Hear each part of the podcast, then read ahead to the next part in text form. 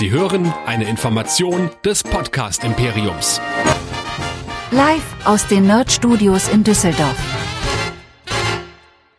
Ein Cast sie zu knechten, ins Ohr zu treiben und ewig zu wünschen.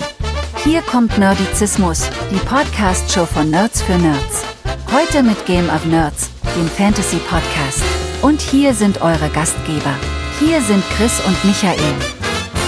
Herzlich willkommen zu Game of Nerds, dem Fantasy Podcast hier bei nerdizismus.de, in dem wir jede Woche über House of the Dragon und Rings of Power sprechen. Mein Name ist Chris und mit mir dabei heute wieder in seiner Rolle als wandelndes Silmarillion der geschätzte Nerdizist Michael. Hallo. Hallihallo. Ich habe falsche Neuigkeiten in die Welt rausposaunt.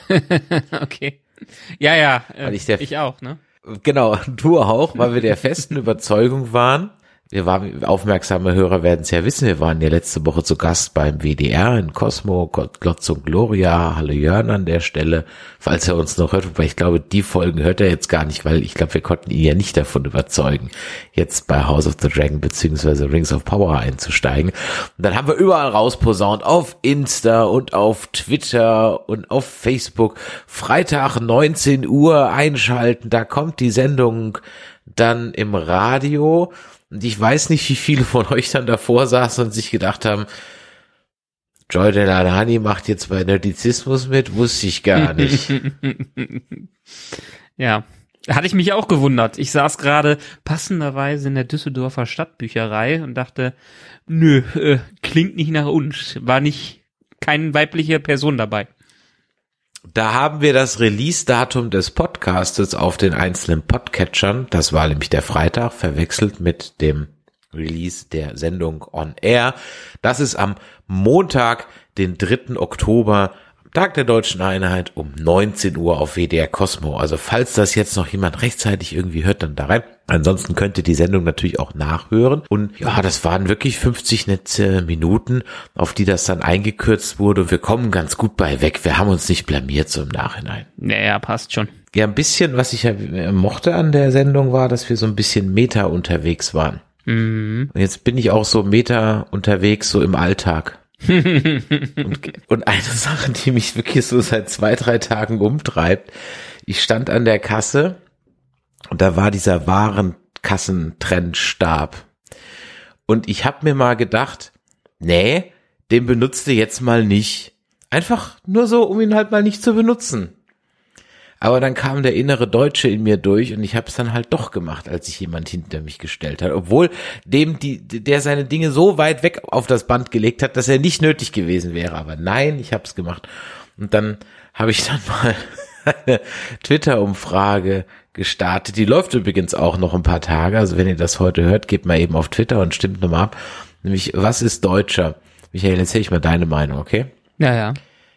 Draußen nur Kännchen, der Warentrennstab, Samstagsstraße kehren oder nee, Karte haben wir nicht. Karte haben wir nicht. Ja, es liegt leicht vorne, gefolgt von draußen nur Kännchen. Sechs Tage sind noch. Falls ihr euch aber wundert, worüber reden die heute und warum reden die nicht über die ihre, unsere heißgeliebte oder vielleicht auch gar nicht mehr so heißgeliebte Amazon-Serie Rings of Power, das machen wir natürlich auch neben vielem anderen. Und auch wenn aktuell dieser Podcast ein bisschen Fantasy-lastig ist, wir haben auch die Star Trek und Star Wars Fans und so weiter nicht vergessen, Michael, wir haben so viel, was haben wir denn alles? Boah, wir haben so dermaßen viel, dass ich meistens gar nicht mehr drauf komme, ohne auf unsere Webseite nerdizismus.de zu gucken. Da findet ihr alle unsere Artikel, Videos und Podcasts, die wir jemals gemacht haben. Und das Wichtigste, ihr findet da die Feedback-Optionen, die da sind. Einmal unsere E-Mail-Adresse, die info at nerdizismus.de, wenn ihr uns ganz klassisch darüber schreiben wollt. Wenn ihr etwas moderner unterwegs seid, dann gerne auch an die WhatsApp-Nummer 01525 964 7709 oder schreibt uns doch und diskutiert mit uns auf Discord unter nerdizismus.de slash Discord. Und natürlich freuen wir uns auch über Bewertungen. Und da wurde ich letztens mal gefragt, warum sagt ihr eigentlich immer das mit den Bewertungen? Ja, weil das ist so eine Algorithmus-Sache. Ne? Also so ein Algorithmus in den Podcatcher-Apps oder in, bei iTunes oder Spotify, der guckt natürlich immer, wie oft wurde eine Folge oder ein Feed angehört und wie ist das Feedback da drauf. Und deswegen sind Bewertungen wirklich jetzt nicht nur für unser Ego toll, sondern die sind auch wirklich gut gut dafür, dass unsere Show in den Charts höher gerankt wird, beziehungsweise bei Vorschlägen bei anderen Usern erscheint und so können noch mehr Leute Nerdizismus hören. Deswegen ist es wichtig, dass ihr uns da bewertet und auch mal ein paar Sterne da lasst. Das ist so der Hintergrund. Also es ist nicht nur unser Ego, es ist auch der Algorithmus, der befriedigt werden will. wir, wir müssen wirklich reden. Du wolltest unbedingt reden. Ja, unbedingt. über ja, du hast anscheinend wirklich, ich habe auch irgendwie so ein bisschen Redebedarf. Ja. Und ich habe zur Halbzeit unseren äh, Beschreibungstext mal so genannt 0 zu 0 zur Halbzeit. Sicherlich ein 0 zu 0 der besseren Sorte, aber noch kein hochklassiges Spiel. Und ich sag mal so, im Moment ist die Stimmung eher noch so, zum Beispiel, wenn ich mal Alpha Alien auf Twitter hier zitieren, äh, zitieren darf, Funken, Halbzeit, leider kommen nur kitschige Halbzeitlupen an noch ein paar dieser pseudodramatischen 90er Jahre billig TV Fantasy Zeitlupen und ich gebe auf. Kurzum, das einzige, was hier funkt, bin ich und zwar SOS. Dann schreibt der Philion, sehr gute Frage. Ich bin in der letzten Folge eingenickt. Ich musste die letzten 15 Minuten nochmal sehen. Die Südländer sind suspekt, die Elben fast schon behäbig, Numenor einfach doof. Es fehlt noch einfach deutlich an Suspense. Ich muss ganz ehrlich auch sagen, wenn ich jetzt so sechs Folgen House of the Dragon, sechs Folgen Rings of Power geguckt habe, hm, ich werde mit dieser Show einfach irgendwie nicht warm. Und ich merke auch an meinen Notizen, es hat noch lange kein Discovery-Niveau, aber ich schreibe schon wieder sehr, sehr, sehr viele Logikpatzer auf, was immer ein Zeichen dafür ist, dass er es nicht schafft, mich in die Welt reinzuholen und jetzt frage ich mich, warum hast du Redebedarf? Aus den gleichen Gründen wie ich habe ich das Gefühl irgendwie nicht. Ja, nicht ganz. Ich meine, ich kann dich verstehen, was das angeht.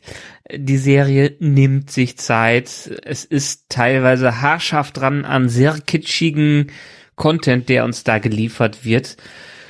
Und ja, die Zeitlupen sind mir in der letzten Folge auch extrem aufgefallen, wie oft diese Dinge eingesetzt werden. Ich habe eher Redebedarf daran, dass ich natürlich weiterhin Tolkien-Nerd bin und äh, da dermaßen viel jetzt passiert ist in den letzten zwei Episoden, was einerseits völlig neue Elemente in den Lore mit reinbringt, weil sie nie so beschrieben worden sind, als auch viele Sachen komplett umdichtet, was wieder diese Interpretationsgeschichte ist, über die wir ja schon öfters geredet haben.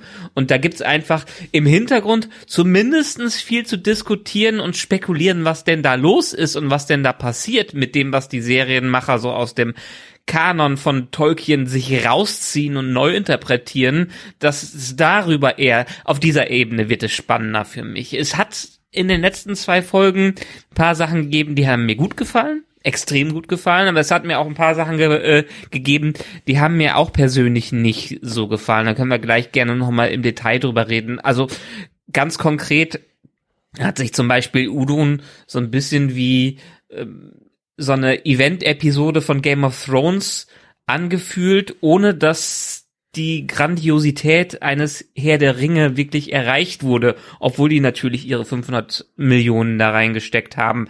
Das vermisse ich so ein bisschen. In der ersten Episode hatten wir diese Andeutung dieser riesigen, ewigen, epischen Schlacht und hier sind so gefühlt zehn gegen zehn und das soll schon das Ende der Menschheit, äh, der Menschheit oder der von Mittelerde da sein. Oh, das hat mich auch noch nicht so reingezogen. Nicht nur das, es ist ja auch dann, dass ich mich manchmal wirklich frage, wo das ganze Geld hin ist, anscheinend in die Explosion von Mount Doom am Ende, denn da wird teil, also in Statisten kann es nicht geflossen sein, denn es ist wirklich erschreckend, wie oft man da mit kopierten und wieder eingesetzten ähm, Menschenansammlungen arbeitet. Also mhm. es, es, fällt einfach auf, da gibt's so zehn Extras und die werden unterschiedlich zusammengestellt, kurz gefilmt und dann sind die Nachhinein der Postpro ist ganz krass aufgefallen bei Bronwyns Pep Talk Rede in, in dem, in dem Watchtower. Ja. Ich, ich guck da so ins Publikum und mir so, hä, da stehen ja die gleichen Leute fünfmal drin und, und, und, und habe ich kurz gefreezed und ja, es ist so.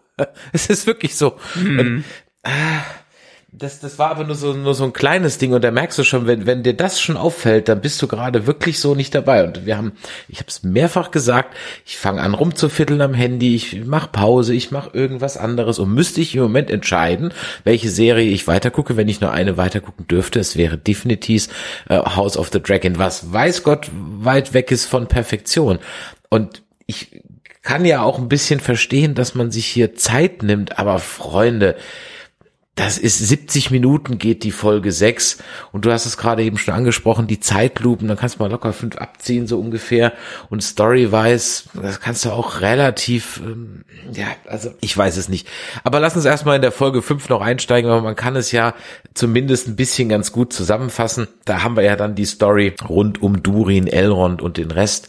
Da hat man mal wieder ein bisschen hier, da ist zumindest ein bisschen was passiert, denn äh, ich meine, am Anfang dachte ich ja, okay, es nimmt so ein bisschen Fahrt auf und die Dinge finden jetzt zusammen, aber okay, mal gucken hier. Also handeln wir eben mal schnell Durin, Elrond und äh, Gilgalad ab, denn die Elben die sind irgendwie ja krank oder ist nur der Baum krank und der Baum ist ihre Lebensenergie Kannst du das mal vielleicht ein bisschen erklären und warum sind die denn eigentlich dann so krank?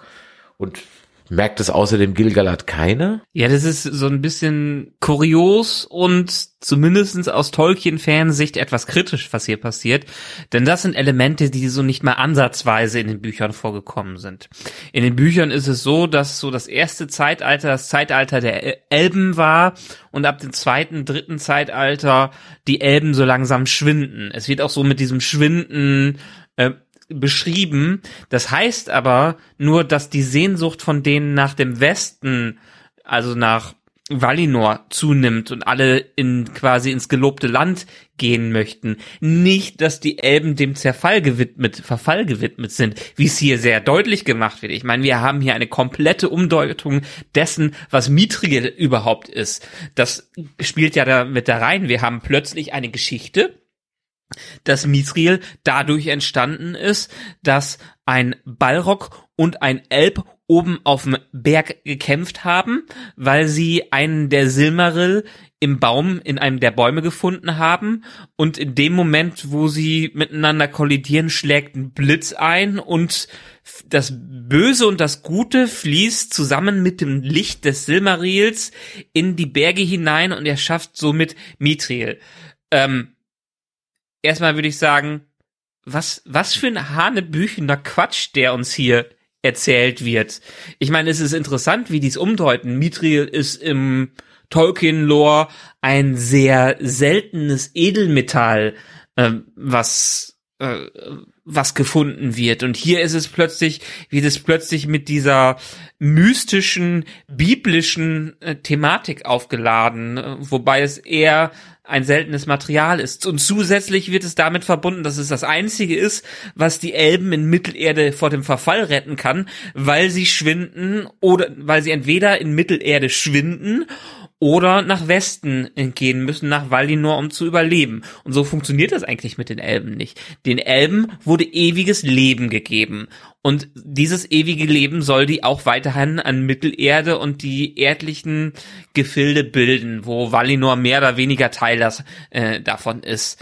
Ähm, wenn die schwinden in den Büchern, dann ist es eher, weil die keinen Bock mehr auf Mittelerde haben und wie ich gerade schon gesagt habe, äh, Sehnsucht nach dem Westen, Sehnsucht nach dem Meer. Alle Elben werden magisch vom Meer angezogen, weil sie das einfach nach Valinor hinzieht und die Götter sie rufen, um dahin zu äh, fahren, wo sie auf ewig glücklich leben können, quasi in den Himmel zu ihren Göttern und nicht, weil sie, wenn sie in Mittelerde bleiben, sterben und verfallen. Das ist so das ist eine sehr krasse Umdeutung des Ganzen. Auch wenn es mir bildlich ganz gut gefallen hat, weiß ich nicht, ob das dann wirklich 100% der Story ist. Es passt so ein bisschen auch damit rein, weil wir auch nie wissen, was mit den meisten Silmaril passiert ist. Also einer ist oben im Himmel, äh, als der der Weststern, der da rumgetragen wird von Erendil, der ähm, als einziger Sterblicher nach Valinor hingekommen ist, aber dann nicht mehr aus den Unend äh, aus den ähm, äh, unsterblichen Landen zurückkehren durfte und deshalb wurde er auf ein Schiff gesetzt, das den Himmel befährt und der Silmaril ist jetzt ein Stern, der da im Himmel rumfliegt. Ist jetzt nicht weniger abstrus als das, was sie uns in der Serie hier äh, vorsetzen, aber das ähm, das ist halt etwas dann wiederum, das eine hat Tolkien geschrieben und das andere dichten die äh, die Serienmacher hier rein. Und du siehst schon, ich drehe mich auch so ein bisschen im Kreis, weil ich nicht weiß, ob ich es gut finden soll oder ob ich es, wie ich gerade schon gesagt habe, Hanebüchen finden soll, weil es so eine äh, Abtrennung vom Lore ist und eine Neuinterpretation des, des Ganzen, äh, dass es nicht unbedingt die Fans glücklich machen könnte, was hier passiert ist. Das ist wahrscheinlich noch untertrieben. mit dem nicht glücklich machen und auch darüber haben wir ja bei Gott zu Gloria gesprochen, aber hier haben wir ja wirklich lore-weiß Dinge, von denen ich ja jetzt gar nichts weiß, ja, ja. das sind ja alles Dinge, die nehme ich jetzt halt so hin. Ich muss ehrlich gesagt gestehen, mir war das, ich habe es nicht völlig verstanden, weil ich auch irgendwie so erst dachte, naja, die Elben, die schwinden halt so erst so im, im dritten Zeitalter so so langsam dahin, als der Elrond so sagt, so komm, wir gehen jetzt mal alle und wir. So, aber das war ja nie so krankheitsbedingt. Nee, nee, im dritten Zeitalter hat es ganz stark damit äh, zu tun gehabt, dass der Großteil der Elben sowieso schon rüber nach Valinor gesegelt ist und nur ein paar äh, drüben in Mittelerde geblieben sind. Und die Macht, die die hatten, stark in den drei Elbenringen drin war. Und die haben zum Beispiel Lorien und ähm, Rivendale, ähm, Bruchtal und alle sowas. Das waren Orte, die durch die Ringe die Elbenringe an äh, am Leben gehalten worden äh, sind, die ihre Elbenmacht dadurch ausgestrahlt haben und deshalb sehr besondere aus der Zeit geworfene Orte waren. Und dadurch, dass der eine Ring am Ende des dritten Zeitalters zerstört worden ist, war die ist die Macht der drei Elbenringe auch geschwunden und nicht mehr da und dementsprechend ein Großteil der Macht der Elben, der noch in Mittelerde verweilt hat. Und dementsprechend gab es nur noch wenige Mächte, Mächtige da, die ihre Macht auch nicht ausüben konnten und deshalb gesagt haben, gut, dann müssen wir jetzt so langsam nach Hause, weil das Zeitalter der Menschen hat begonnen und das Zeitalter der Elben ist einfach vorbei, so dass wir das akzeptieren müssen. Es wäre ja irgendwie ganz schön, wenn diese Durin-Elrond-Nummer auch in der Folge 6 so ein bisschen vielleicht als leichter Ausgang oder Einstieg irgendwie in die Folge. So hat man es krass getrennt. Und sie haben wirklich, sie ziehen das wirklich durch, dass man manche Handlungsstränge in manchen Folgen gar nicht mehr sieht. Gut, sie haben auch eine Menge aufgemacht, sonst hätte man halt immer so eine fünf minuten teilung und müsste so hüpfen. Okay, kann man machen, kann ich verstehen. Ist jetzt nicht so das, das, das Schlimmste. Aber sag mal, dieser Gilgalad, ja. Ja. Äh, und, und auch der Celebrimbor. Ja. Die zwei sind für mich so völlig unelbisch. Also Elrond, der, der Schauspieler, der, der bringt so ein bisschen was Verschmitztes mit, so, so versucht es so ein bisschen wie, wie Orlando Bloom das mit Legolas gemacht hat. Der ist nicht so bierernst. Also, der wird wahrscheinlich noch reifer dann tausend Jahre später. Okay, sei es drum, der da hat seine Jugend jetzt sozusagen. Aber der Gilgalad ist ja sozusagen der Elrond dieses Zeitalters. Und der ist ja auch ziemlich, also ich verstehe den da an der Stelle nicht. Er, er sagt es ihm, aber dann hat er irgendwie überhaupt keinen, also er sagt ja, da müssen wir in Licht baden, aber statt er mit dem Durin irgendwie ernsthaft drüber redet, versucht er ihn zu behumsen, also. Ja, das ist, das ist noch eine ganz seltsame Geschichte, die da abgeht. Und Fans haben so ein paar Theorien, warum das sein ist, warum dem sowas erzählt wird, dass das immer noch nicht die ganze Wahrheit ist. Also Gilgalad ist einfach der hohe König der Nolder, der letzte hohe König der Nolder, der über ist. Ähm, Galadriel ist auch ein äh, Noldor, aber entsprechend ist er der letzte König, der ganz äh, ganz oben war und die Elben sind einfach und die sind einfach ein bisschen abgehoben zum zum Rest und haben sind in ihren eigenen Sphären unterwegs. Aber es ist immer noch die große Frage, ist es denn das wirklich, dass Celebrimbor die Schmiede aufstellt, um Werkzeuge zu schmieden, dass die Elben vor ihrem Verfall geschützt werden? Oder wurde denen das irgendwie vielleicht sogar eingetrichtert oder nur erzählt, weil die so langsam das Ende des Elbenzeitalters fühlen?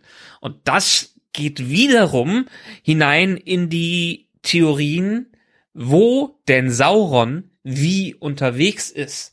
Denn wir kriegen die ganze Zeit von Sauron gehört, immer mal wieder spricht ihn irgendjemand an, aber wir haben keinen Plan, wo der denn jetzt abgeblieben ist. Dafür, dass er so der Oberbösewicht dieser ganzen Serie sein soll, macht er sich doch ziemlich rar. Und wenn wir uns jetzt wieder die Bücher als Vorlage nehmen, ist es so, dass in denen beschrieben wird, dass Sauron zu dieser Zeit viele Formen einnehmen konnte. Und dementsprechend bei den Elben irgendwann in der Form von Anatar, The Lord of Gift, also dem Herr der Geschenke, auftaucht. Es ist, äh, er ist in einem Elbenkleid unterwegs, also ver verkleidet sich quasi als äh, Elb und führt Gilgalad und Celebrimbor und Co. an der Nase herum und zeigt ihnen, wie sie mächtige Werkzeuge wie die Ringe schmieden können. Und mit seiner Hilfe werden die Ringe der Macht geschmiedet, bevor der eine Ring natürlich ge gemacht äh, wird. Und in dem Moment, wo Sauron den einen Ring schmiedet, ist er ähm, wird seine Identität erst wahrgenommen von Gilgalad und Co., äh, so dass erst seine Pläne brachgelegt werden. Aber was zu diesem Zeitpunkt, in dem wir hier sind, weil das ja alles so ein bisschen Mischmasch von dem ist, was Tolkien in seinen Werken beschreibt, müsste eigentlich Anatar der Herr der Geschenke irgendwo im Hintergrund schon agieren, was so ein bisschen erklären könnte, warum die eine Schmiede aufbauen und warum die Mithril brauchen, weil einer der Ringe ist zum Beispiel auch ein Ring aus Mithril, äh, einer der Elben, Elbenringe. Und das ist so ein bisschen die gängige Theorie, dass wenn nicht Halbrand Sauron ist, dann werden wir irgendwann in den letzten Folgen dieser Staffel jemanden namens Anatar aus dem Hintergrund bei den Elben hervorkommen sehen, der die ganze Zeit Gilgalad und Celebrimbor ins Ohr flüstert wegen einer kommenden Bedrohung und vielleicht auch schon weiß, um Misriel, äh, wo Misriel zu finden ist, um sie dazu bringen, ja, das von den Zwergen ausgraben zu lassen, das Ganze. Und das wäre natürlich nochmal ein interessanter Twist, dem ich aber nicht so gerne zustimmen möchte, weil dann ist wirklich kommt irgendwer wie Kai aus der Kiste heraus, den wir noch nie zuvor gesehen haben und das ist plötzlich äh, Sauron, der die ganze Zeit im Hintergrund die Fäden gezogen hat. Wer auf jeden Fall nicht Sauron ist, ist einer von diesen drei weißen Mönchen. Mhm. Diese Special Mittelerde FBI-Team, die sich jetzt also sozusagen daran machen, die X-Akten um den Meteor Man zu lösen. Äh, um den einen, oder die eine ist, glaube ich, eine Frau, bisschen androgynes Gesicht, schwer zu sagen, gab es ja einen riesen Aufschrei, weil ja erst im Internet rumging, dass das Sauron wäre in seinen jungen Jahren. Mhm. Es sind, sind, sind nicht seine jungen Jahre. Da ist er, also wenn wir jetzt im Gesamtzeitalter, in den Gesamtjahren das sehen, äh, dann ist Sauron überhaupt nicht jung, nicht mal ansatzweise. Der ist ja seit dem ersten Zeitalter und vor dem ersten Zeitalter schon dabei, weil er ein Diener von Morgoth war, quasi sein, sein Haus- und Hofmeister so ungefähr, der erste, erster Commander, die Hand des Morgoths so ungefähr. Und äh, Nee, das, das glaube ich nicht, dass das ist. Der Fakt ist weiterhin hier, dass Sauron in diesem Zeitalter noch die Möglichkeit hat, seine Gestalt zu wechseln und in verschiedenen Formen aufzutauchen, was auch eine von diesen Formen sein könnte. Aber wieso zeigt man sie dann jetzt erst? Also meine Theorie, können wir gleich nochmal drüber sprechen, ist eine ganz andere. Ich glaube, das sind vielleicht Diener von Sauron, die nach Meteor Man suchen, weil sie ihn brauchen und wenn jetzt Folge 6 Udun nicht schon gelaufen wäre, wie sie wäre, hätte es da nämlich auch eine ganz interessante Theorie rund um Meteor Man und was er denn sein sollte, gegeben hätte. Gegeben hätte können sollen. Ja, gegeben hätte ähm, können sollen. Meteor Man. Ja. Meteor Man ist auf jeden Fall ist Hulk. Denn er kann den Hulk Smash. So. ja, er hat auf jeden Fall Kräfte. Und beim letzten Mal habe ich noch darüber schwadroniert, dass er ein Ballrock sein könnte. Du hast mir zumindest nicht ganz wieder widersprochen, äh, wegen der Feuergeschichte. Ne? Mhm. Jetzt ist er aber auf einmal, heilt er sich durch Kälte. Ei, Karamba, der kann ja alles. Hm, Ja, das schließt nicht unbedingt ähm, einen Ballrock, Ballrock aus. Es schließt aber Okay. auch nicht aus, dass er einer der blauen Zauberer ist. Also weiterhin die Theorie geht in die Richtung, dass er ein Ballrock ist. Wenn Folge 6 nicht gewesen wäre, dann gab es eine ganz nette Theorie zu ihm, weil wir ja gesehen haben, dass dieses Schwert, was dann in den Südlanden gefunden, in den Southlands gefunden wurde, ja in diesem Bildnis, in diesem Baum abgebildet wurde. Ja. Und da ist ja offensichtlich in diesem Bildnis war so etwas wie ein Opfer zu sehen, was erstochen wurde von dem Schwert. Zumindestens hat man es reingedeutet. Und die Ja. gängige Theorie damals war, dass Meteor Man ein Wesen war, das geopfert werden muss, um die Südlande, die Southlands, wie ist es im Deutschen genannt? Ist es die Südlande oder das Southlands? Die Südlande. die Südlande, um die Südlande in Mordor zu terraformen, das Ganze. Und die Theorie wäre gewesen, dass die Diener hinter Meteor äh, Man her sind, um ihn in die Southlands zu bringen, um ihm den, die, dem Schwert zu opfern, damit dieser ganze Prozess aus Folge 6 in Gang gesetzt werden kann. Ist jetzt nicht so passiert. Das heißt, es ist immer noch die Frage, wer zum Teufel ist das und wieso sind die hinter ihm her? Und wo zum Henker hüpfen denn die Haarfüße rum, als sie dann da in diesem Wald sind? Sie ziehen vielleicht jetzt, äh, hast du noch diese Karte im Kopf, die uns ja sehr prominent eingeblendet wird, als wir die Wegstrecke der Haarfüßer sehen? Ja. Wo ziehen die denn überall lang und hin? Also das ist ganz offensichtlich irgendwie der Weg ähm, zu den. Gehen die auch Richtung Südlande? ja, ja, auch Treffen in wir Richtung, alle Ja, das Ah, ja. ist. Die gehen ja durch diesen Sumpf oder was das war und das ist ja scheinbar Dead Marshes habe ich gesehen, die genau. Dead Marshes, genau. Und da gehen ja auch Frodo und Sam und Gollum durch auf dem Weg nach Mordor. Deshalb, das wird scheinbar ein ähnlicher Weg sein. Die Sache ist, zu der Zeit heißen die alle noch anders und in der Serie haben die teilweise auch ihre eigenen Namen dafür genommen. Es wird aber zumindestens vermutet, dass die Haarfüße in die Richtung ziehen.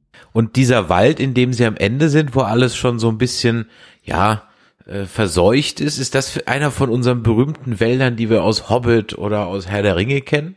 Ist das schon so, so ein Das verwunschener könnt- Wald oder? Ja, ja, das könnte könnte entweder in die Richtung Fangorn oder der Dunkelwald oder irgendwas so die äh, Richtung gehen oder die sind schon in der Ecke von äh, Mordor. Das ist so ein bisschen die Frage. Mhm.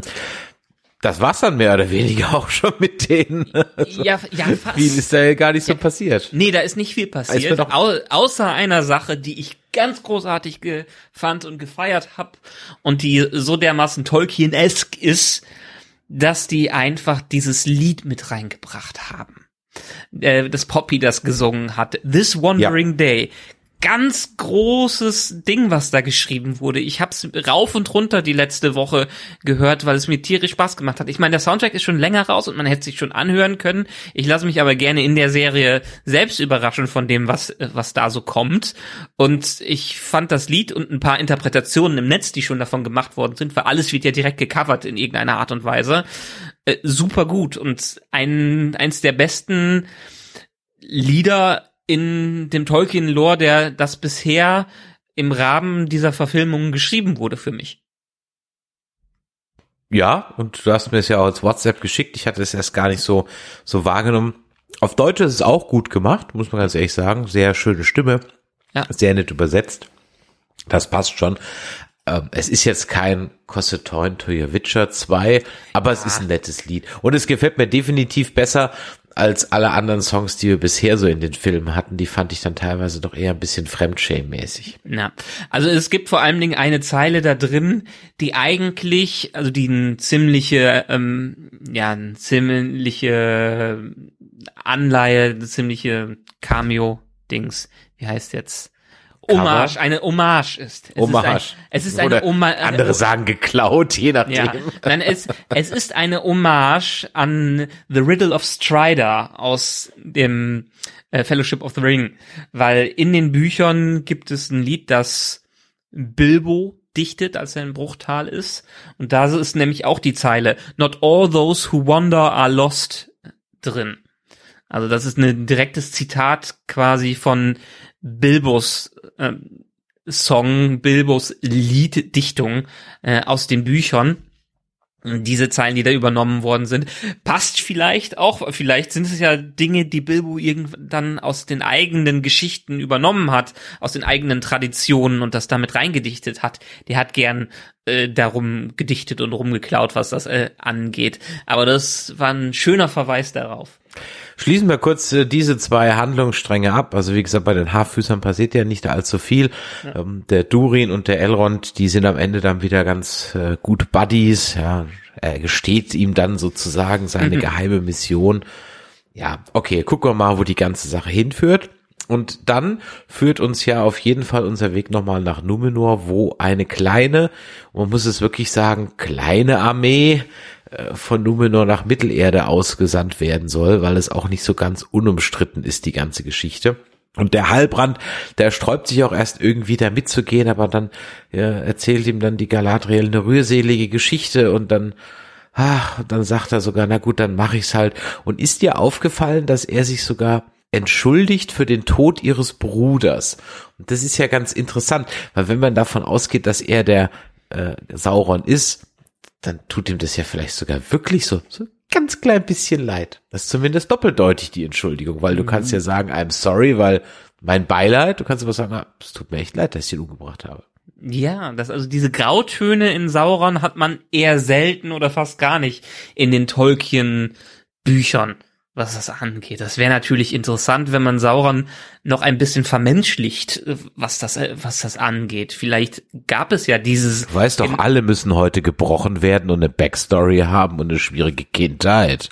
Naja, letztendlich ist es der Morgos ja gar nicht anders gegangen, dem Melkor. Denn er hatte den, das Bestreben, was eigenes zu schaffen und anders zu sein als die anderen Götter, dass er sich nicht nur abhängig macht von dem einen äh, Gott, aber das alles was er dann angefasst hat, war dann irgendwie mehr die Zerstörung und die Umformung des Ganzen, wie es halt mit den Orks dann passiert ist. Ich meine, das ist spielt hier alles so ein bisschen rein. Die ganzen Sachen, die von Halbrand reingeschmissen werden, deuten schon sehr stark darauf hin, dass er Sauron ist. Viele sagen, dass er eigentlich der König der Nazgul wird, aber das glaube ich nicht. Es ist einfach zu viel, was hier gesagt wird. Seine Leidenschaft für Schmieden, seine ganzen Andeutungen gegenüber Galadriel, die Finger, die er überall äh, drin hat, dass er als König der Southlands jetzt äh, hochgehoben wird und das also akzeptiert, dass er so ein, ein Meistermanipulator ist, wie Sauron es definitiv im zweiten Zeitalter ist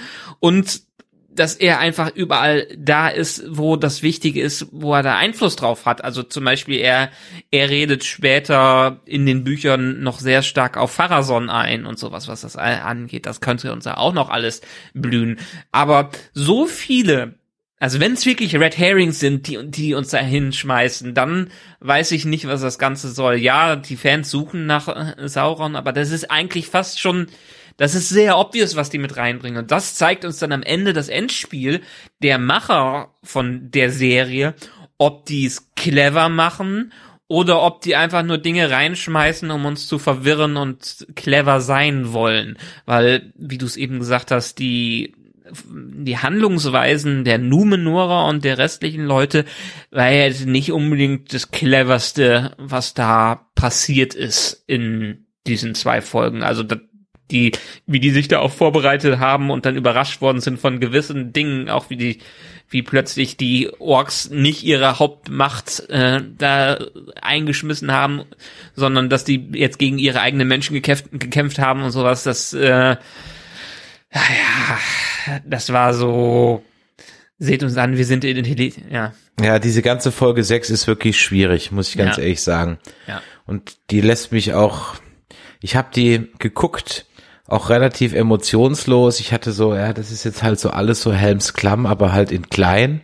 Ja. Also ganz kräftige Helmsklams-Vibes. Dann kam noch diese Copy-Paste-Dorfbewohner dazu dann habe ich dann doch mal auf Englisch umgeswitcht. Ich gucke ja auf Deutsch, habe ich dann ja. doch mal auf Englisch umgeswitcht, um dann rauszufinden, dass man jetzt die Formulierung ja, und dann ähm, äh, bringt die Frauen und Kinder in Sicherheit. Das ist jetzt dann geändert worden zu Wounded in Children. Also Frauen sind jetzt äh, nicht mehr schützenswert, sind jetzt nur noch Verwundete und Kinder. Und dann auch die ganze, warum niemand würde aus diesem Turm rausgehen? Das ist doch eine super Festung. Also ich meine, dafür ist es ja da, es ist ja ein Wachturm der Elben. Äh, äh, ich meine, ja, dann gibt's eine Brücke, warum macht man die nicht kaputt? Dann ist die Frage, wenn es nur eine Brücke gibt, wie sind sie denn dann überhaupt entkommen und so weiter und dann so alle in der Taverne sollen sie dann Schutz suchen, aber die Taverne würde ich, wenn ich die Orks bin, doch einfach niederbrennen. Also das, das, das, genau. ja, das, das Bin- macht halt bin- bin ich wirklich total alles einfach keinen Sinn.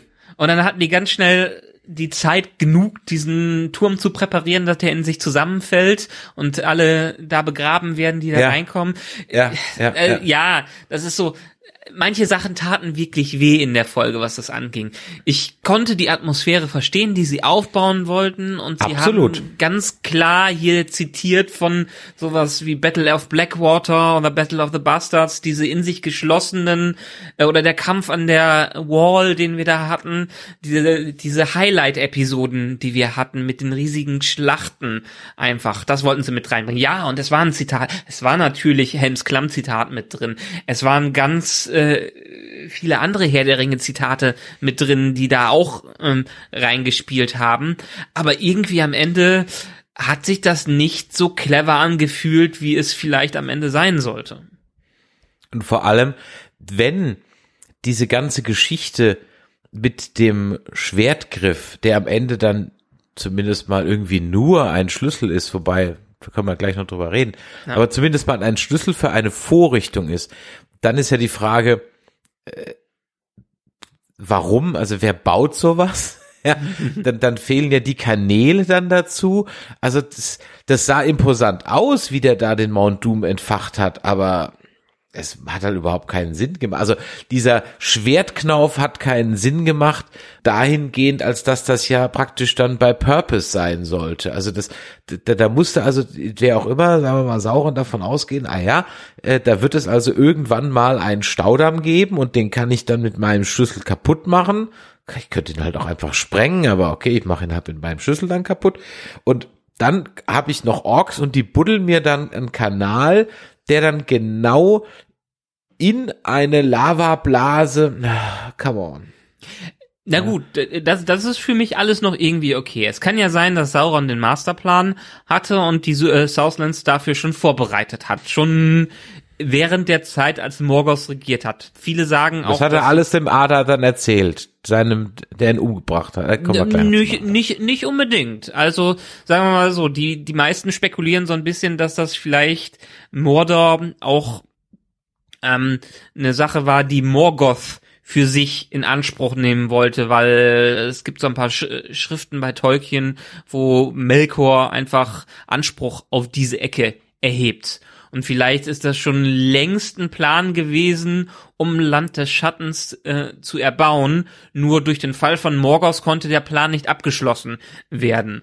Dann nach dem Fall von Morgoth äh, ruft er sich alle zusammen als äh, als Commander der der der Armeen von Morgoth und will das dann abschließen. Dementsprechend natürlich wäre dann sowas wie ähm, Eddar mit eingeweiht, um einfach die Pläne durchzuführen, was das angeht. Aber das ist ja dann auch wieder das Interessante, was die hier für, ein, für eine Story mit rein, reinbauen, weil eigentlich also diese Zwischentöne kennen wir nicht in den Tolkien-Schriften. Es ist ja spannend, dass die sich alle dann zum Nordpol dann zurückziehen, um zusammen einen neuen Plan zu schmieden. Aber das Machtgefüge, was durch Morgoths Wegfall entstanden ist, also das, das Vakuum der Macht nicht nur von Sauron in Anspruch genommen wer, äh, werden wird, sondern von auch anderen mächtigen Dienern von ihnen, die Sauron sogar in den Rücken fallen ist eine Ebene, mit der ich eigentlich ganz gut leben kann, weil das passt dann auch wieder zu der Geschichte von Halbrand. Also was uns Ada ja erzählt hat, dass er ist, dass er Sauron getötet hat. Kann ja auch gut sein. Mhm. Nur kann Sauron, weil er im Prinzip unsterblich ist und Maya dann eine neue Form annehmen. Und das passt dann wieder, dass Halbrand da hinkommt und fragt, kennst du mich? Um zu checken, Mhm. ob Ada ihn auch in dieser Form erkennt. Und ähm, also äh, dieses Gefüge passt auch wieder mit Halbrand zu, zusammen, dass er äh, Rache, dass Halbrand Rache an Ada nehmen will, nicht wegen gegen seiner Familie, sondern weil er ihn hinterrücks erstochen hat und ihn um seine Armeen gebracht hat, dass die Orks quasi äh, einen Aufstand geleistet haben und er so seine Pläne nicht durchführen konnte.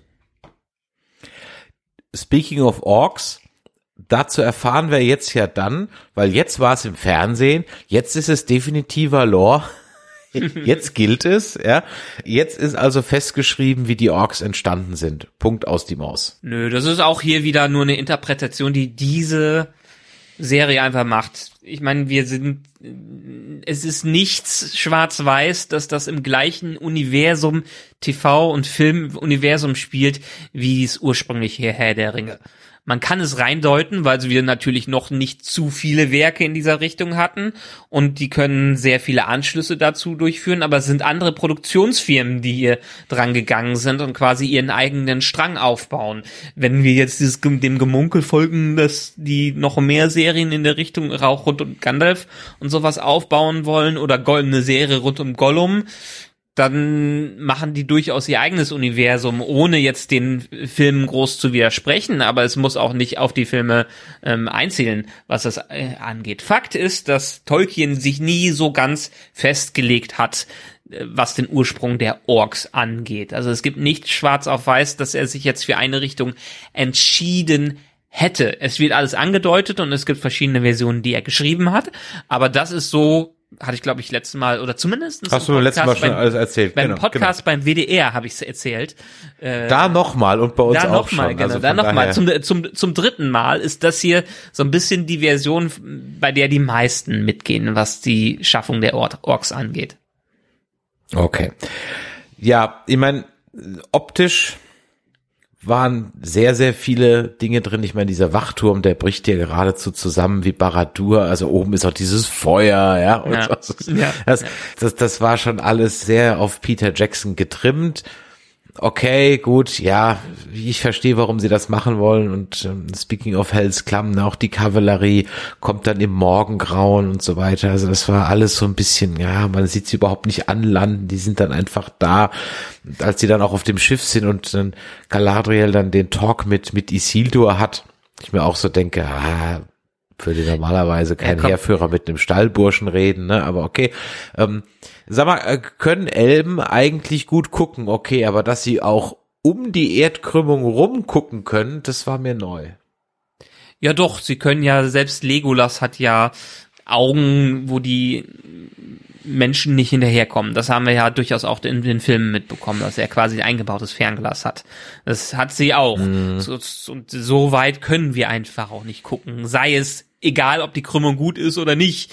Also ob wir eine große Krümmung haben und man kann hier noch drüber streiten, ob äh, ob Mittelerde oder was wir hier als Mittelerde und äh, Amman betrachten, die ganze Erde überhaupt gerade in dem Moment rund ist. Es kann durchaus sein, dass das noch nicht oh, du, ist, sondern erst du danach Flat wird. Mittelörfer, ja. Ja. Du es Flat gibt. Es gibt ganz viele Theorien, dass zu dem What's Zeitpunkt next? Chemtrails von Drachen.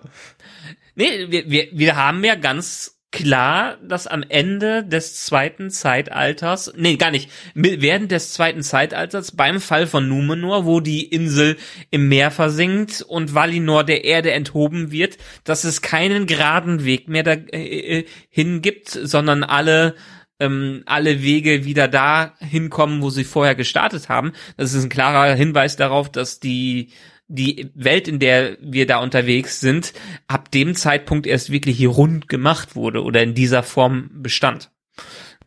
Mhm. Wurde auch nie so ganz bestätigt, aber das passt schon. Flat Earth ist nicht unbedingt ganz von der Hand zu weisen, was Mittelerde angeht. okay. ähm, ja, ähm, Halbrand ist jetzt König von einem Dorf und einer kleinen Brücke. Ja. Die Dorfbewohner schmeißen ihre, ihre Demokratie oder zumindest ihr Dorf, ähm, ihr, ihr politisches System sofort über den Haufen für einen, der daherkommt und einen Beutel trägt.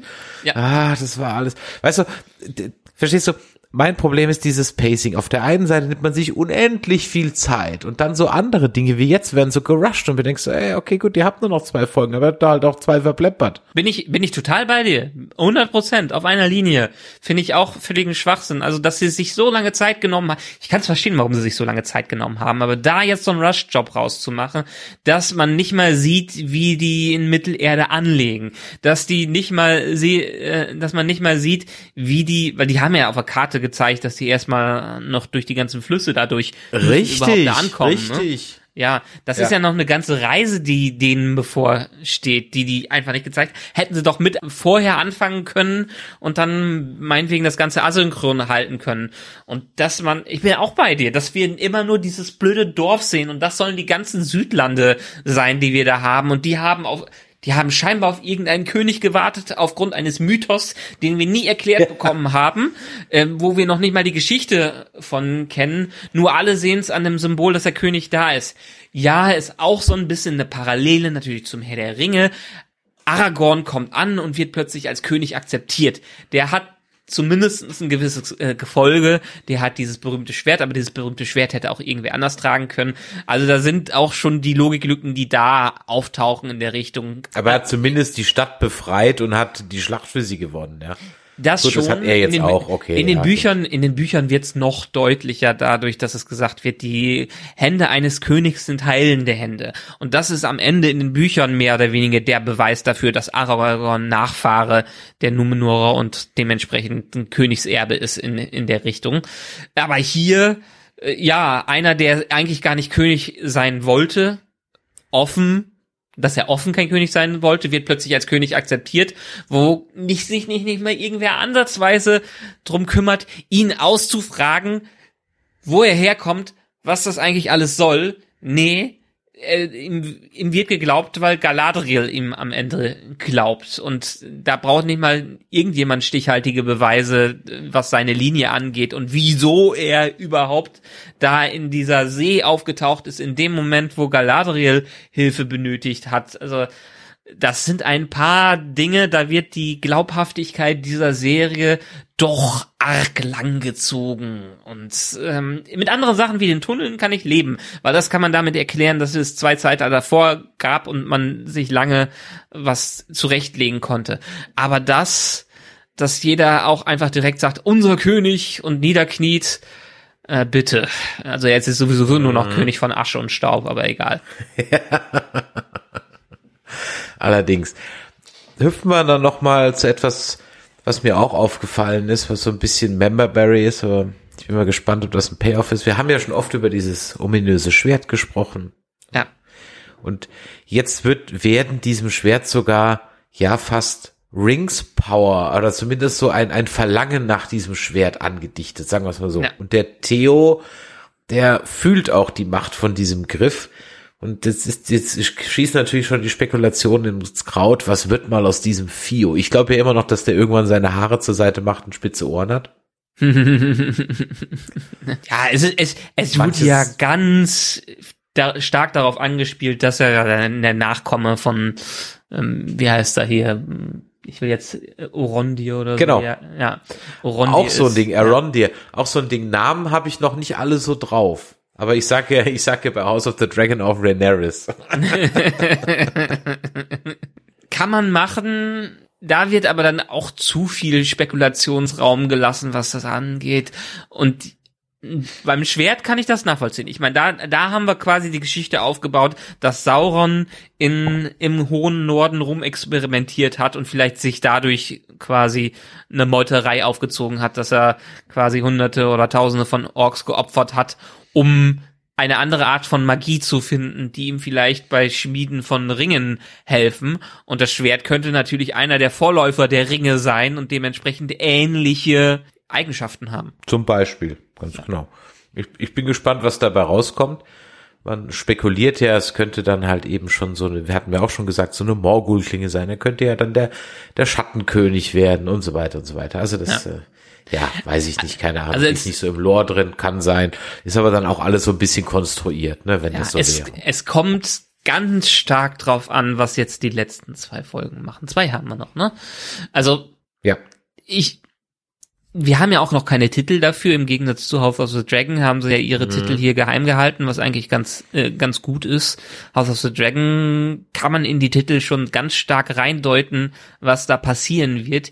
Hier noch nicht. Hier lassen uns wirklich ganz im Dunkeln, was das angeht. Was einerseits schön ist, aber andererseits, wenn sie ihre Mystery Box nicht ordentlich auflösen können, äh, wird das viel für den eventuellen Nachruf dieser Serie machen oder nicht in der Richtung. Also wenn sie das jetzt clever auflösen können, gut, sind wir auf Spur, sind wir dabei. Aber wenn jetzt so ähnliche Entwicklungen dabei sind wie in Udun, dann bin ich, dann, dann verfolge ich die Serie auch mehr oder weniger nur aus Pflicht als Tolkien-Fan so ungefähr. In der Hoffnung, dass es dann halt späterhin nochmal ein bisschen Fahrt aufnimmt. Ja. Also ich möchte Ja. vor allen Dingen dieses Epische noch da drin haben. Und das ist mir, das hatte ich für so eine Folge wie Udun gehofft. Copy-Paste ist ja völlig in Ordnung, aber mir war das alles trotzdem noch viel zu klein. Dafür, dass das eine ganze Landschaft da sein soll, die auch eine Hügelkette von 500 Meilen hat und Dings, äh, Mordor hatte halt eine Hügelkette von über 500 Meilen.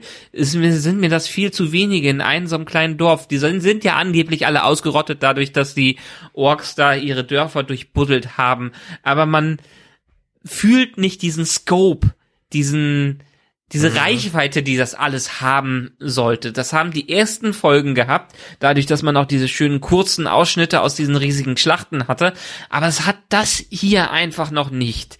Wieso soll ein Dorf ein König haben, so ungefähr. Das stört mich noch tierisch daran und das hoffe ich, können die nächsten Folgen noch so ein bisschen korrigieren. Und wenn die noch ein bisschen die Kurve kriegen beim Elbenplot mit Celebrimbor und Co., dann könnte es noch was werden. Aber aktuell bin ich eher wirklich zwiegespalten, was das angeht und muss zugeben, ja, House of the Dragon, auch wenn wir in unseren Besprechungen eine Folge übersprungen haben, ähm, ist dann doch zumindestens die spannendere Serie, was das angeht. Ich habe die Hoffnung nicht ganz verloren, was Rings of Power angeht. Und ich finde es auch immer noch spannend, da viel rein zu diskutieren und rein zu interpretieren. Aber ich bin auch mittlerweile nicht glücklich mit allem, was dieser so fabrizieren. Ich weiß halt auch ehrlich gesagt gar nicht, ob jemand, und das merke ich ja so ein bisschen an mir, ja, ob jemand, der so gar keine Ahnung davon hat, von Herr der Ringe und so weiter, der es jetzt guckt als Eventserie, Naja, der überhaupt so reinkommt ins Diskutieren und sagt, oh, der Halbrand, der könnte das auch und sein. Ich glaube, der stellt sich diese Fragen überhaupt gar nicht. Das ist vielleicht auch das Gute für diese Serie. Vielleicht, weil sie recht simpel gehalten ist und dann doch irgendwie in irgendeiner gewissen Weise epischer als viele andere Serien, könnte es sein, was die Leute an der Stange hält. Und glaubt man zumindestens ein paar externen Statistikern, wie diesen Nielsen-Ratings, ist zumindestens in den klassischen Zahlen Rings of Power noch vor House of the Dragon, was das angeht. Wenn es auch nicht unbedingt vielleicht in den Google-Trends und so ist, aber von den Zuschauerzahlen, ich meine, Amazon und HBO geben die selten raus, was das angeht. Von externen Reviewern ist es wohl so, dass House of the Dragon, äh, dass Rings of Power mehr geguckt wird als House of the Dragon. Ja, wie gesagt, das werde ich zum nächsten Mal die Zahlen oder wenn wir unseren Abschluss-Podcast über beide Serien machen, da mal raussuchen, was ich da so online finden kann zu den Zahlen. Ja. Aber kommen wir mal kur kurz zum Ende der Episode, weil wir haben ja hier äh, eine gewaltige, gewaltige Explosion und Mordor wird erschaffen, indem Rodruin explodiert und quasi wir die Origin Story von Mount Doom präsentiert bekommen. Was ziemlich geil aussah, by the Ja. way. Auch dass einfach mal alles durch die herabstürzenden Vulkanteile zerstört wird und niedergebrannt. Eigentlich dürfte da am Ende ja keiner mehr von über sein. Ach, bevor wir Niemand, auch Galadriel nicht. Nee. Also äh, niemand, diese, diesen protoklastischen Sturm nennt man das, glaube ich. Das ist ja, sind ja tausende Grad heiß. Man Ja. sieht ja die Überreste von äh, äh, der Toten von Pompeji, die, die ja einfach dann äh, f- instantmäßig äh, zu Asche oder ver verbrannt sind, aber genauso blieben, wie sie waren. Nein, also, dass die da, Galadriel hat mir auch drei, vier Badass-Moves zu viel in dem, in dem Film, äh, in dem Film sag ich schon, in, in der Folge. Ja, wir wissen, dass sie kämpfen können. Dankeschön. Gut, der, der Trailer für Folge 7 hat man ja schon gesehen, dass hier dann staubig da rauskommt und ja, keine Ahnung. Sag mir bitte, dass Elben einfach feuerfest sind, dann glaube ich das ja von mir aus. Also ich meine, Game of Thrones hat ja auch etabliert, dass scheinbar Targaryens feuerfest sind, was sie nicht sind, wie wir in House of the Dragon gesehen haben. Nee, sind nicht feuerfest. Und ja, das ist schon ein bisschen. Also wie gesagt, ich habe es ja gerade schon erwähnt, eigentlich müssten jetzt alle platt sein, in die da sind. Kann von der Story nicht sein, weil wir Isildur und Co. noch brauchen. Wenn ich da nochmal abschweife, das ist für mich so der absolut schwächste Teil der Serie bisher. Diese, dieser Aspekt von Numenor, die Story von Isil Isildur. Ja, es sind natürlich viele Vorausahnungen, viele Verweise auf das Schicksal von Isildur mit eingeflochten, aber allein äh, diese Sabotage von den Schiffen in Teil in der fünften Folge war so billig und diese Story um seine Freunde und dass der nach dem minimalen Kampf, wo er noch nicht mal leiden musste, schon sagt, er hat für sein Leben genug Kampf gesehen. Also bitte. Ja, das war auch so ein bisschen so. hm. Und wurde uns nicht vorher noch gesagt, dass die Numenorer irgendwie so alle völlig kampfunerfahren sind? Dafür waren die bei den Orks aber ganz effektiv. Ne? Ja, in den Büchern haben sie auch die größte Schiffsmacht, die überhaupt jemals auf dieser Welt zu sehen war, die größte Schiffsflotte. Und dann schicken die nur 500 Mann darüber. Vor allem den genau passend zu dem Zeitpunkt, ein genau passend, wo Halbrand es ihnen gesagt, denn die, die müssten doch alle schon zumindestens skeptisch sein, dass Halbrand denen genau dieses Dorf gesagt hat, wo die dann am Ende ankommen und wo das alles alles passiert. Also das war mir zu viel Convenience Plotting, was das angeht. Zu viel zu viel Plot Armor, der hier passiert ist und das sind auch so Sachen, die mich dann hier dran extrem stören und die ich hoffe, wo sie dann die Kurve kriegen. Ich meine, es wird ja auch immer wieder angedeutet, dass Bronwyn zumindestens vielleicht von einem edlen Geschlecht abstammt, aber wir haben ja auch nichts von ihr mitbekommen, außer dass sie da in einem Dorf gelebt hat. Sonst wissen wir ja auch, auch nichts über diese Charaktere. Ich frage mich wirklich, ob jemand, der keine Ahnung hat, ob der A mitfiebert, miträtselt, ob der auch sich dessen bewusst ist oder ob der das halt einfach nur konsumiert schaut. Und dann denke ich mir so, boah, wenn du so gar kein Invest in dieses Franchise hast, ne, dann bist du einfach bei House of the Dragon als kurzweilige Serie einfach besser aufgehoben. Definitiv. Ich meine, der Jörn meinte Zumindest ja auch, dass der Jörn beim WDR meinte ja auch, dass ihn Herr der Ringe quasi verloren hat, allein durch die Sprache, die da eingesetzt wird, die schon arg ins Kitschige gehen kann. Und die für mich auch nur noch so pseudo-Tolkienhaft klingt. Ja. Also da versucht jemand, Also das ist ein bisschen Fan, To- Tolkien-Fanfiction haben wir hier. Ja, ja, ja, genau. Da versucht jemand wichtig zu klingen, aber er kann es nicht. Also er reiht halt ähm, äh, viele Worte aneinander, die wichtig klingen sollen und dann leider kommt aber da nichts mehr raus. Na gut, komm, wir geben dem Ganzen nochmal eine Chance. Ja, wir sind ja. in den ersten Staffeln ja durchaus noch noch noch gnädiger, aber es, es könnte sein, dass das, dass das so gegen Ende hin schon so. Also wie gesagt, diese Folge heute hatte einfach ja, da bin ich so oft rausgekommen. ist schade, eigentlich ist wirklich schade. Schauen wir mal, wie es weitergeht. Zumindestens haben wir kein Recasting von den ganzen Leuten wie bei House of the Dragon, was andere verwirrt. Ja, deshalb, die, Zu die Zutaten sind da, meine Hoffnung ist auch noch da und jetzt darfst du die Folge auch abschließen. Wenn euch das heute hier gefallen hat, dann Däumelein nach oben. Wie gesagt, für den Algorithmus ist es wichtig, dass wir ab und zu mal auch ein paar Bewertungen und ein paar Sterne kriegen. Nächsten Samstag, den, Moment, jetzt muss ich gerade nochmal schauen, damit ich es auch richtig sage, den 8.10. hüpfe ich irgendwie auf der MagicCon in Bonn rum. Sprecht mich doch gerne mal an. Ich habe ein Nerdizismus-T-Shirt an. Ihr werdet mich nicht verfehlen können. Und äh, für alle, die das jetzt rechtzeitig heute hier am Montag, den 3.10. gehört haben, heute Abend 19 Uhr unsere Folge Glotz und Gloria bei WDR Cosmo, könnt ihr als Stream hören, müsst also nicht hier im Rheinland wohnen, um das zu hören. Oder ihr schmeißt einfach einen Podcatcher ab an und saugt euch die aktuelle Folge von Glotz und Gloria. Glaubt's mir, es war wirklich sehr lustig und es lohnt sich Vor allem, weil wir über ganz andere Aspekte reden, als wir in diesen absolut. Ähm, Interpretation, in diesen Auseinandernahmen von den Folgen machen. Also wir sprechen ja schon tief über den Plot und tief über die Charaktere. Da sind wir, haben wir auch schon mal House of the Dragon in unserem Podcast gesagt.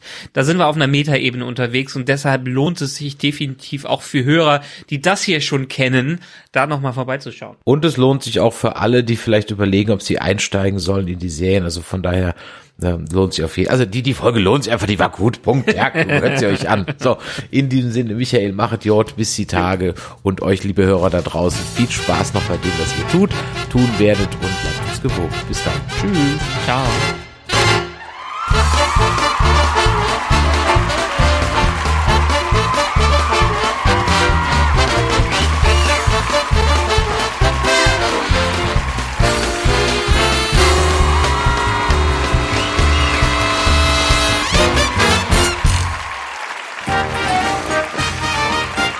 Eine Produktion des Podcast Imperiums.